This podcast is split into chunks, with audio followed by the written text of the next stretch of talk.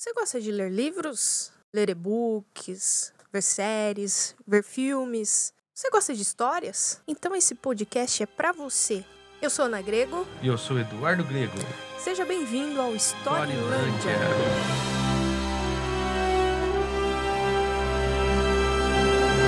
Como é que vai funcionar? é, Como é que vai funcionar o nosso podcast, Eduardo? Conta pra gente. A cada episódio nós vamos falar sobre um livro, falar sobre uma série, falar sobre um filme, falar sobre histórias reais, né? Vamos trazer pessoas, vamos trazer autores, vamos trazer especialistas na área de literatura, especialistas na área de narrativa, eh, tudo que envolve, engloba esse mundo, né? Sobre as histórias, como elas acontecem, né? Para você que é a nossa audiência, para você que gosta desse mundo, né? Tá por dentro, tá antenado. Já pensou que bacana você poder escutar da boca do próprio autor como ele criou aquela história?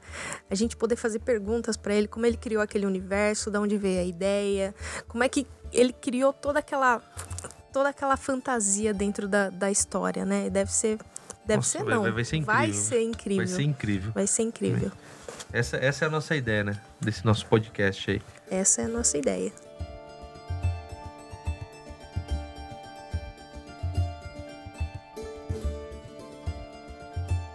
Você não, não fala então um pouco porque você começou a escrita, de onde veio a inspiração?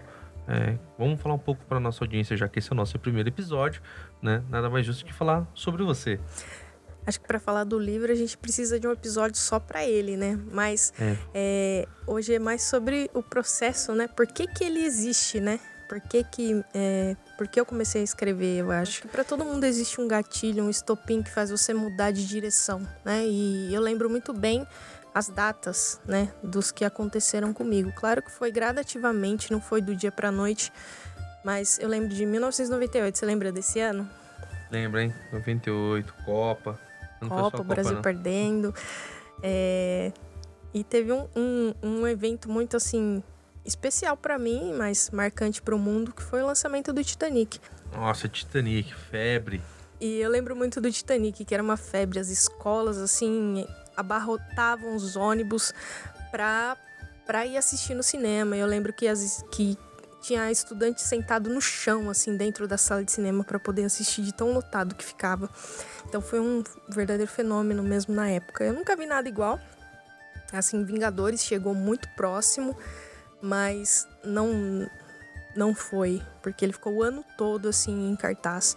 Aí você que deve estar me ouvindo falar: "Ai, Ana, meu Deus, Titanic, que cafona". Eu falei, cara, pra mim não foi cafona, pra mim foi um- uma coisa assim que, que me abriu os horizontes para pro contar história, pro cinema, pro fazer fazer cinema, para quando eu entrei na sala de cinema, é, quando o filme começou, parece que eu ouvia sininhos, parece que eu via estrelinhas lá com a edição de som, com a edição de imagem, com os efeitos que hoje, hoje já parecem ser mais ultrapassados, mas na época eram muito legais. É, todo o capricho que, que usaram no filme não é só por causa do romance, né? E eu sei que eu saí do cinema aquele dia e com alguma coisa dentro de mim assim que eu não sei explicar. Mas quando eu cheguei em casa, é, a vontade que eu tinha era de contar aquilo para alguém. Mas só contar não adiantava, eu tinha que registrar aquilo, né? E na minha casa tinha uma máquina velha de, de, de escrever, sabe aquelas máquinas? Eu esqueci o nome das máquinas. Datilografia? É máquina de escrever mesmo. Eu não. Tem um nome famoso, mas eu não lembro agora. E eu lembro que eu sentei, peguei um monte de folha e fui digitando, assim, é, igual uma louca, assim. Nem sabia digitar direito na máquina, com- tentando é, colocar no papel tudo aquilo que eu lembrava da história, né? E foi a primeira vez que eu escrevi uma história. Tudo por mais que seja a história dos outros, né? Mas foi a primeira vez que eu parei para escrever. Depois acompanho os Oscars desde então. Nunca mais eu perdi um, nunca mais eu perdi, não. A partir daí eu comecei a assistir todos os anos, é, acompanhar cinema, é, ler sobre cinema. Então foi o primeiro gatilho, né? Foi o primeiro caminho que eu comecei a trilhar. Dez anos depois, olha como demora. É, eu nunca tinha cogitado a escrever. Nunca tinha cogitado.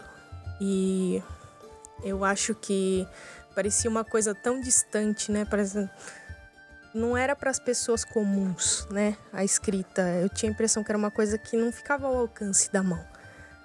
Essa era a minha impressão. Não sei qual a sua impressão, como é que você vê isso, mas para mim era assim. E um dia eu trabalhava no faturamento de uma empresa, olha só que diferente. E eu sempre é, li as notícias do dia e tudo mais, acompanhava a Veja, sempre acompanhei a página de cinema, a página de literatura.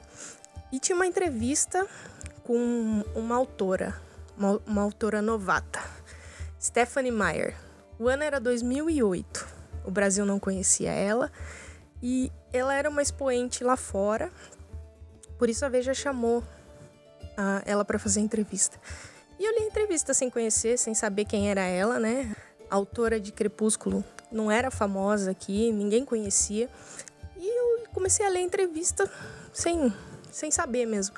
E ela conta que ela sonhou com a história e sentiu assim uma ânsia de escrever.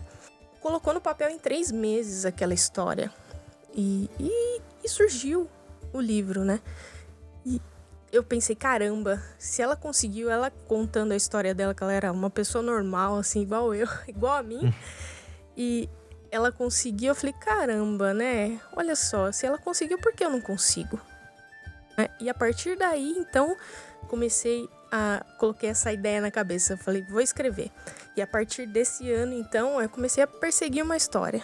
Até que, depois de muito tempo, nasceu, mas esse foi o gatilho, esse foi o estopim, assim, pra mudar de direção mesmo. Poxa vida, legal, né? Uh, nós vemos como que uh, as coisas caminham, né? Você se inspirou, né?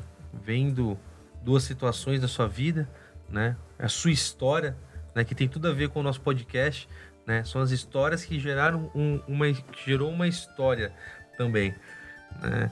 E eu me lembro que é, um, não tinha tanto hábito de ler, né, até o dia 4 de janeiro de 2002, quando também fui ao cinema né, e conheci uma das obras fantásticas do Peter Jackson, né, quem se recorda aí, no Senhor dos Anéis, né, Sociedade do Anel.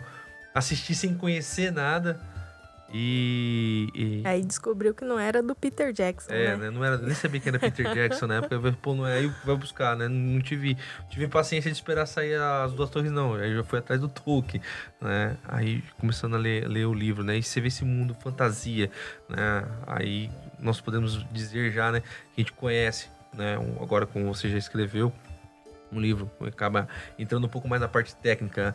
Né? Existe essa parte de, de, distopia, fantasia, essa parte épica, o romance, né? Que o romance também não, não é só o romance de, de, de par romântico, né? Romance é um estilo.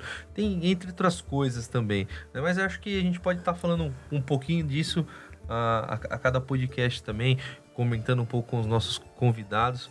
Né, que, que virão alguns especialistas né, que nós conhecemos que nos ajudaram, né, que te ajudou né, na parte da, da, da criação do, do, do exílio, né, toda essa parte do processo. Bom, a gente vai ficando por aqui, mas não se preocupa, porque aqui hoje esse episódio foi só uma introdução do que vem por aí. Tem mais coisa aí, a gente tá preparando bastante material com muito carinho né, com muita dedicação. E com muita história. Então não perca que a gente vai trazer autores, a gente vai trazer leitores, pessoas que amam ler, pessoas que amam histórias, pessoas, gente como a gente que gosta de histórias. Cara, tá muito show de bola. Quer saber mais? Me segue lá no Instagram, Ana Grego, autora, Ana com dois N's, ou acesse o meu site, anagrego.com. Pessoal, abraço, até mais. Até mais.